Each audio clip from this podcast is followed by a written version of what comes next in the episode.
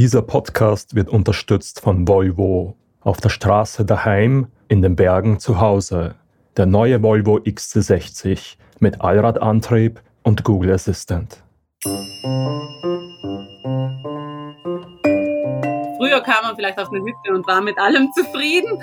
Heute ist das schon nicht mehr so. Also man muss schon gewisse Sachen einfach haben. Ich habe mir gewünscht, auf einer Hütte zu leben. Ich wollte weg aus der Stadt. Ich wollte wirklich ganz ursprünglich. Und ich habe mich gefreut, dass es hier keinen Strom gibt, dass wir Dieselaggregat gehabt haben. Hallo zur neuesten Folge des Bergwelten-Podcasts. Mein Name ist Mara Simperler. Und mein Name ist Robert Maruna. Robert, ich würde dich gerne was fragen. Was ist für dich Luxus? Luxus sind für mich eigentlich all die Dinge, die ich nicht wirklich brauche zum Leben. Heißt jetzt im Leben? Im Leben heißt das, ähm, ich brauche nicht unbedingt ein Auto, ich brauche nicht unbedingt ähm, eine riesengroße Wohnung, ich brauche nicht zwingend äh, zwei Laptops. Ähm. Und zweite Frage, was heißt für dich Luxus am Berg?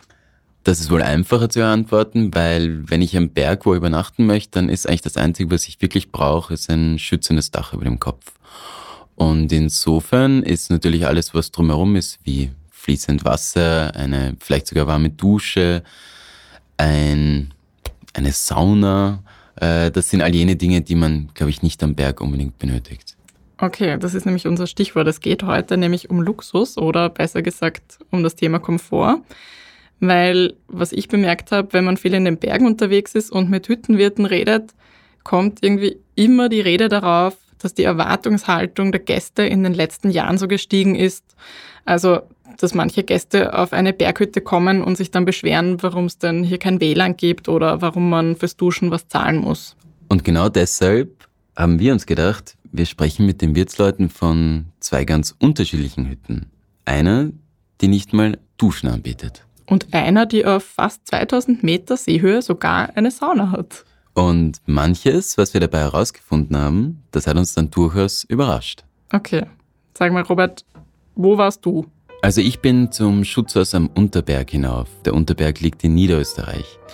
Ähm, das ist ein ganz, ganz kleiner Berg, eigentlich kein richtiger Berg. Es ist, der Unterberg ist 1300 Meter hoch und er ist total grün und hat eigentlich kaum alpines Flavor, würde man sagen. Aber er ist durchaus ein sehr schöner Aussichts- und Panoramaberg. Und diese Hütte oder dieses Schutzhaus, ähm, das bewirten Manfred und Andrea Weiß seit über 32 Jahren. Und sie führen diese Schutzhütte sehr ursprünglich. Also es gibt dort oben einen Waschraum und Plumpsklos, aber es gibt keine Duschen. Und das Ganze passiert auch mit Absicht, weil Hüttenwirt Manfred sagt, wir schauen eigentlich eher darauf, dass unser Komfort so im unteren Bereich ist, weil wir sind eine Schutzhütte. Und meine Meinung oder unsere Meinung ist einfach, dass eine Schutzhütte eine Schutzhütte ist und kein Vier-Sterne-Hotel. Also der Unterschied zwischen einem Vier-Sterne-Hotel und selbst einer sehr modernen Hütte ist natürlich immer noch sehr groß. Und man merkt dann schon, wenn man viel in den Bergen unterwegs ist, dass viele Hütten in den letzten Jahren komfortabler geworden sind. Also, dass es beispielsweise dort, wo es geht, mehr Zimmerbetten als Lager gibt. Oder dass es Duschen gibt, wo früher keine waren. Oder dass es auch für die Gäste mittlerweile Strom gibt. Ich habe der Manfred gefragt, wieso ist das so? Weil die Bergsteiger, Bergwanderer mehr danach fragen und den Luxus im gewohnt sind von zu Hause. Und sie wollen den Luxus dann auch in den Bergen haben. Also von den Gästen aus kommt, also sagen wir sicher massive äh, Anfragen und dass man das ausbaut. Ja, das war auch das, was ich als erstes herausgefunden habe. Ich wollte sozusagen das andere Ende des möglichen Komfortspektrums abdecken und habe deshalb mit Julia Hinteregger telefoniert, deren Familie die Kreuzwiesenalm in Südtirol betreibt. Das ist ein ganz anderes Kaliber als das Schutzhaus Unterberg. Der Urgroßvater von Julia hat die Hütte 1933 erbaut und seitdem wurde sie immer weiter ausgebaut und modernisiert. Es gibt zwar auch dort noch ein Matratzenlager, aber eben auch Zimmer und Suiten und eine eigene Wellnesshütte mit Sauna und Holzbadebottich. Und Julia sagt, dass dieses Angebot von den Gästen stark nachgefragt wird. Früher kam man vielleicht auf eine Hütte und war mit allem zufrieden Heute ist das schon nicht mehr so. Also man muss schon gewisse Sachen einfach haben. Und also wir haben jetzt zum Beispiel sogar eine Sauna, die ist zwar mit Holz befeuert, aber ist auch eine finnische Sauna, wird eigentlich auch ganz gut genützt. Ja, also es wird schon oft viel gefordert mittlerweile. Julia sagt, dass es für manche Gäste tatsächlich ein Grund ist, nicht zu kommen, wenn sie nicht die unter Anführungszeichen luxuriöseren Zimmer bekommen können. Ja, das geht eher von, von der Buchung voraus schon nicht. Also es ist ja so, wenn jemand bei uns bucht, dann sagen wir natürlich, welches Zimmer es wäre. Und wenn man dann sagt, ja, es ist die Hot das Hotelzimmer heißt es dann eben bei uns, das hat halt ein Etagenbad. Oh nein, nein, hm, da nicht. Also das kommt schon öfter vor. also das ist nicht, wenn man halt jetzt von den anderen nichts äh, frei hat. Ich glaube, was da schon viel mit reinspielt, ist die Lage der Hütte. Also bei einem Haus auf 3000 Meter Höhe nimmt man vielleicht eher in Kauf, dass die Speisekarte klein ist und dass es keine Duschen gibt, als bei einer Hütte, die auf 1000 Meter liegt. Und genau das macht das Schutzhaus Unterberg in Niederösterreich auch so spannend. Wie gesagt, die Hütte steht auf 1190 Metern und trotzdem hat sie eben von der Ausstattung her etwas von einer Hochgebirgshütte. Also dieses ganz ursprüngliche Hüttenleben ist auch das, was Andrea und Manfred gesucht haben, als sie das Schutzhaus Unterberg vor 32 Jahren übernommen haben. Ich habe mir gewünscht, auf einer Hütte zu leben. Ich wollte weg aus der Stadt. Ich wollte wirklich ganz ursprünglich. Und ich habe mich gefreut, dass es hier keinen Strom gibt, dass wir Dieselaggregat gehabt haben. Ganz einfach. Nur dann Energie, wenn wir es brauchen, schaltet man das Aggregat ein. Es ist dann aber relativ bald zumindest ein bisschen mehr Luxus geworden. Wobei Luxus eigentlich das falsche Wort ist. Sagen wir so, es hat sich ein bisschen was entwickelt in der Hütte. Und dann hat sich das aber bald ergeben, dass da sowieso eine Leitung gebaut wurde, weil in der Nähe eben ein Masten mhm. gebaut wurde und dann war der Strom da und dann war Pflichtanschluss. Und mit diesem Pflichtanschluss, natürlich hast du nicht mehr diesen Dreckschleuder-Dieselaggregat, weil das ist sie natürlich auch gewesen. Es war laut, es hat gestunken, nicht gesund. Aber dann hast du einen Strom im Haus und dann geht's halt los. Was genau meint Andrea, wenn sie sagt, dann geht's los? Dass dann schnell eine Entwicklung der nächsten folgt, also ein Dominoeffekt quasi. Na, dann kann man sich das Gerät kaufen und dann kann man sich das Gerät kaufen und dann kommt schon der Luxus in der Küche. Mhm. Und dann geht's weiter. Jetzt ist das schon angenehm. Na, dann kannst, kannst mehr Leute verköstigen, dann hast du mal größere Feiern, na, dann sind es auch Feiern in einem anderen Rahmen wie Hochzeiten zum Beispiel, wo dann schon wieder andere Vorstellungen sind und andere Ansprüche und so. So entwickelt sich das. Und was Andrea auch sagt, unter anderen Umständen wäre es vielleicht auch bei Ihnen nicht so ursprünglich geblieben. Und es hätte sich bei uns sicher auch so entwickelt, dass wir Zimmer mit Dusche gehabt hätten, wenn wir Wasser hätten. So wie es jetzt am Kineck ist, an der Nachbarhütte. Weil die Menschen, wenn über Nacht sind und feiern, wünschen sich, dass sie sich duschen können. Es kommt eigentlich mit dem Publikum. Ich glaube, umso höher ich bin, denke ich mal, umso mehr Weitwanderer ich habe, umso mehr Leute, die wirklich ursprünglich tagelang, wochenlang mit dem Rucksack unterwegs sein wollen, weil sie das mal wieder suchen, die Natur erleben, ich glaube, da ist es viel leichter zu sagen, ja, das ist der Waschraum oder da gehst zum Brunnen und mehr gibt's bei uns nicht, als wenn du die Städter oder auch in den Dörfern, wenn du einfach die Menschen hast, die nur für ein Wochenende kommen, die nur halt aus dem Alltagsstress schnell mal weg wollen und dann wieder zurückgehen, die wollen schon, die wollen einfach sich wohlfühlen und das gehört bei uns dazu. Denn was man nicht vergessen darf, nicht nur die Höhe entscheidet etwa darüber, ob ich Duschen anbieten kann oder nicht, sondern auch etwa das Gestein in der Umgebung oder die Frage, ob es eine Grundwasserquelle gibt. Hütten mit Manfred hat mir dann erklärt, wie das mit der Wasserversorgung am Unterberg genau abläuft. Wir müssen das ganze Wasser raufbringen. Wir sammeln das Regenwasser. Und was eigentlich noch teurer ist, ist die, der Abtransport von dem Ganzen. Das Trinkwasser fahre ich mit dem Auto rauf. Da habe ich einen großen Tank. Und die Fäkalien und das Ganze wird dann mit dem Lastwagen wieder runtergefahren. Da haben wir eine große Grube, die dann entleert wird und dann runtergefahren wird. Manfred und seine Frau Andrea müssen also erst das frische Wasser auf den Berg hochkarren und dann das Abwasser wieder runterführen. Und das zeigt auch eins. Man darf nicht vergessen, sagt Andrea, wenn es für die Gäste mehr Komfort gibt, hat das für die Hüttenwirte mitunter den gegenteiligen Effekt. Es ist alles mit Arbeit verbunden. Umso mehr Luxus ich den Menschen biete, den Gästen, umso mehr Arbeit habe ich.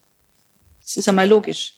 Umso einfacher für die Gäste das Angebot ist, umso einfacher ist auch für uns zum Handeln.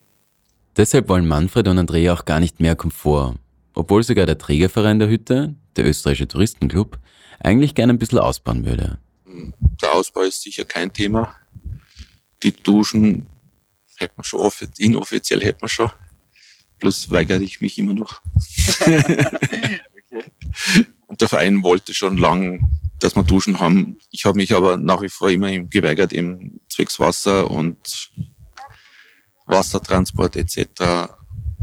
Und auch, die, dass man das Ursprüngliche halt ein bisschen, ein bisschen noch erhält. Was man, glaube ich, aber schon sagen kann, der Trend geht eher in Richtung mehr Komfort. Das Gefühl habe ich auch.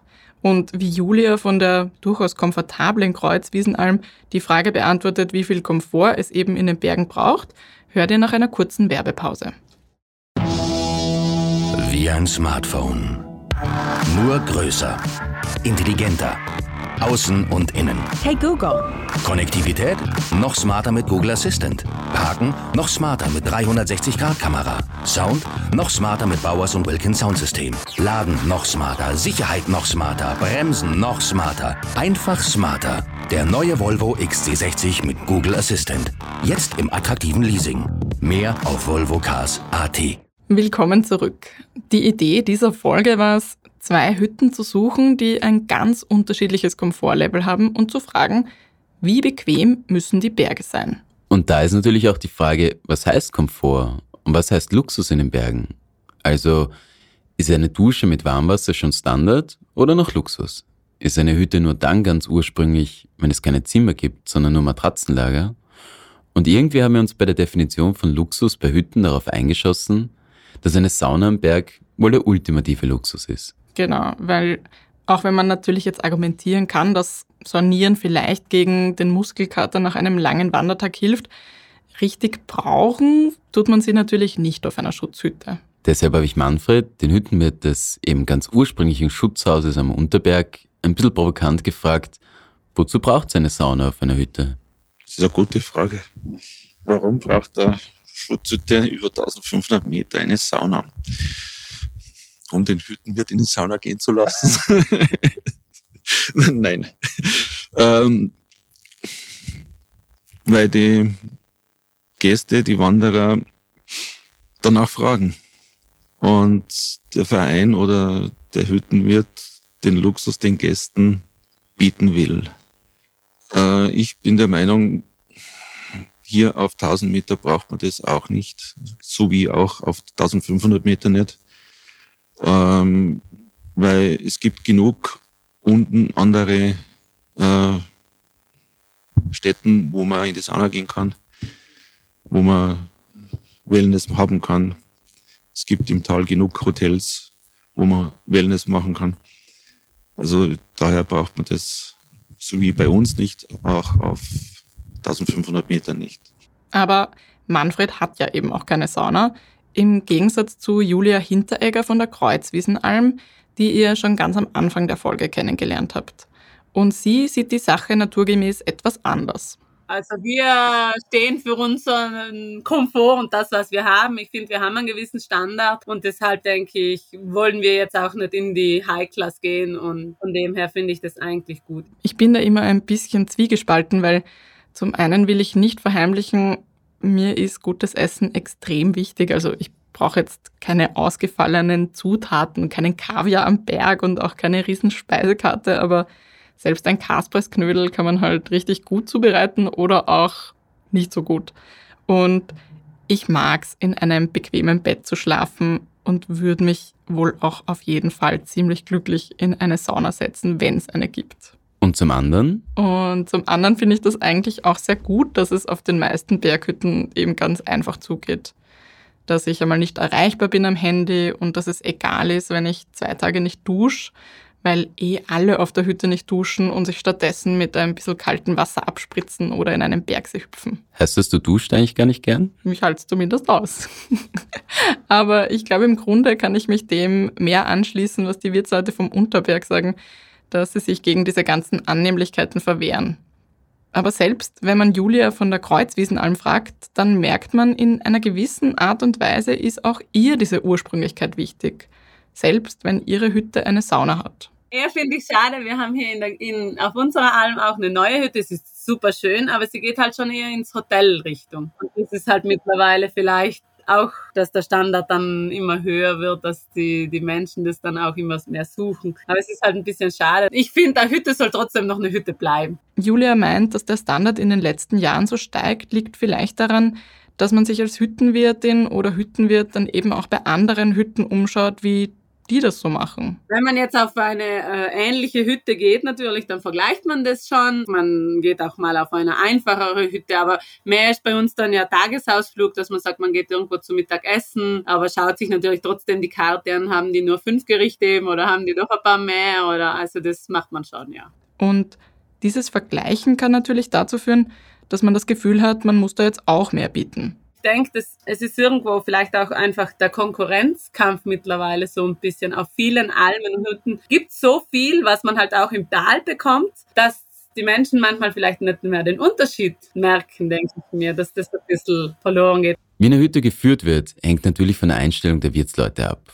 Und man muss sagen, so unterschiedlich das Schutzhaus Unterberg und die Kreuzwiesenalm sind, wenn man die Wirtsleute fragt, was sie selbst für Ansprüche haben, wenn sie wandern gehen, die unterscheiden sich zwar, aber gar nicht so stark, wie man vielleicht glauben möchte. Also da reicht mir wirklich ein kaltes Wasser zum Gesichtwaschen und Zähneputzen. Und halt schon sich abduschen, also halt mit dem Wasser sich halt mal den ganzen Körper abwaschen. Aber da brauche ich keine Dusche, wenn ich wandern unterwegs bin. Ein bisschen Komfort ist auf jeden Fall gut. Also fließend Wasser zum Beispiel, Strom ist schon auch, also es soll nicht übertrieben werden, dass man wirklich alles fordert und alles WLAN muss gehen und 5G am Berg oben und solche Sachen. Nein, das finde ich nicht. Das soll auch absolut nicht so sein. Ich finde es auch mal gut, wenn man einfach offline ist. Ja, ich glaube auch, so unterschiedlich das Angebot auf Hütten ist. Meistens gibt es doch unter Bergmenschen eine gewisse Schnittmenge. Und das ist eigentlich immer die Liebe zur Natur. Julia von der Kreuzwiesenalm in Südtirol sagt das so. Wir lieben die Landschaft alle, also äh, die Berge, immer wenn es geht, sind wir draußen, sage ich mal. Also wirklich an jedem freien Tag gehen wir selbst in die Berge und in, auf Hütten. Wir sind alle recht sportlich in dem Sinn, also wir machen das alle sehr gerne, sind sehr gern draußen. Ich habe eine kleine Tochter, die ist jetzt eineinhalb, die ist den ganzen Tag draußen. Die Mama, die als Ausgleich geht jeden Tag Nachmittag, wenn es die Zeit natürlich erlaubt, eine Stunde Wanderung oder Spaziergang. Also wir brauchen das schon. Auch diese Liebe zur Natur, die lebt natürlich jeder dann anders aus. Manfred vom Schutzhaus Unterberg in Niederösterreich hat die Frage danach, wie sich die steigende Nachfrage nach Komfort in den Bergen auf Hütten auswirkt, gleich auf die Nachhaltigkeit von Bauten im alpinen Bereich bezogen. Ich finde schon, dass das, also die Naturverträglichkeit schon einen großen Einfluss hat, weil unsere Berge ja eigentlich die Wasserspender sind. Und man schaut zwar schon, dass man jetzt überall Kläranlagen hinbaut, aber es ist wieder ein Bau, wo man dann einen Hubschrauber braucht, etc. und so weiter. Ähm, ja, ich finde es nicht okay wenn man im natürlichen Bereich bleiben würde und das nicht so als Massentourismus äh, ausbauen würde, ist das, glaube ich, für die Natur weitaus verträglicher, als die Massen in die Berge zu ziehen. Und wenn die Leute den ganzen Anspruch ein bisschen nach unten schrauben, glaube ich, kann man genauso viel Spaß haben und äh, die Natur mehr erleben, als wenn dann 100.000 Leute da sind. Okay, und wie schafft man das? Das habe ich Manfred auch gefragt. Und er hat dann gesagt, indem man es ihnen vorlebt und mit ihnen redet und immer wieder erzählt.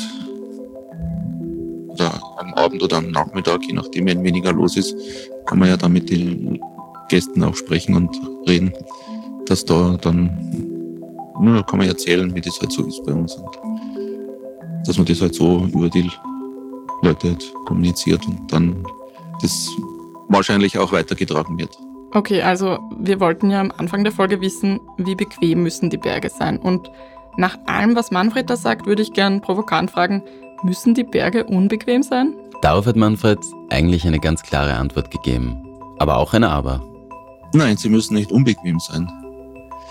Sie müssen, man muss Spaß dran haben und man muss auch ein bisschen zurückgehen an, äh, von dem Komfort und den Spaß dran haben, dass man die Berge hat und ja, und einfach auch bereit sein, dass man sich halt bloß mit kaltem Wasser waschen kann und nicht täglich duschen.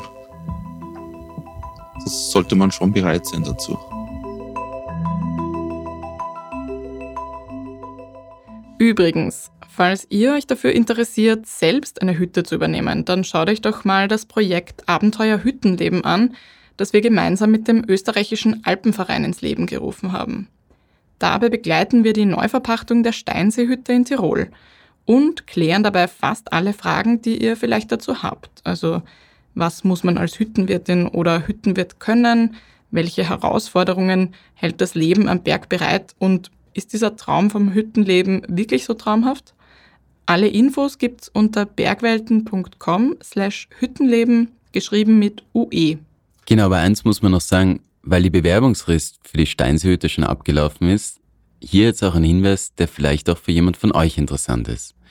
Denn das Schutzhaus Unterberg wird in drei Jahren neu verpachtet. Und der Wunsch der aktuellen Hüttenwirtsleute ist, dass sich jemand findet, der schon ein, zwei Jahre vorher auf der Hütte mitarbeitet und sie dann übernimmt. Also vielleicht hört das ja jetzt jemand von euch und denkt sich, das wäre doch was für mich. Wär's was für dich? Ich glaube ehrlich gestanden nicht. Also ein Leben in den Bergen ja, aber ich glaube, ein Leben auf einer Hütte wäre jetzt nicht das Richtige für mich. Ausschließen sollte man sowas nie. Trotzdem müssen sich unsere Hörerinnen und Hörer jetzt zumindest von dir oder von deiner Stimme verabschieden. Ähm, das stimmt. Nach über drei Jahren Bergwelten habe ich mich für einen neuen Weg entschieden. Und insofern ist das voraussichtlich das letzte Mal, dass man hier meine Stimme hört. Ich sage erstmal Danke und ich bin mir sicher, den ein oder anderen Zuhörer oder Zuhörerin werde ich in den Bergen wieder treffen. Ja, vielleicht dann doch als Wirt einer Schutzhütte. Schauen wir mal, schauen wir mal. Nächstes Mal beim Bergwelten-Podcast. Für mich war es früher eben eigentlich eine typische österreichische Familie, also Eltern mit ihren Kindern, die gerne in den Bergen sind, gerne Bergurlaube machen. Also so hat sich das früher für mich zusammengestellt, aber jetzt ist einfach eher nichts so, dass es einfach richtig gemischt ist und dass jede Person mit jedem Migrationshintergrund, glaube ich, auch gern auf die Berge spazieren geht. Was ist das eigentlich? Die Bergidentität. Das war Bergwelten, der Podcast über Höhen und Tiefen. Wenn euch diese Folge gefallen hat, abonniert uns doch, wo auch immer ihr eure Podcast hört und hinterlasst uns eine Bewertung oder einen Kommentar. Für alle, die noch nicht genug haben, online findet ihr uns auf bergwelten.com oder ihr kauft das aktuelle Bergwelten-Magazin. Ihr findet uns auch auf Instagram und Facebook, jeweils unter dem Namen Bergwelten. Wir freuen uns, von euch zu hören. Der Bergwelten-Podcast wird produziert von Martin Foschinski, Katharina Lehner, Robert Marona, Isabel Obergasser, Katrin Rath und Mara Simperler. Wir hören uns in zwei Wochen wieder. Bis dahin, viel Spaß in den Bergen.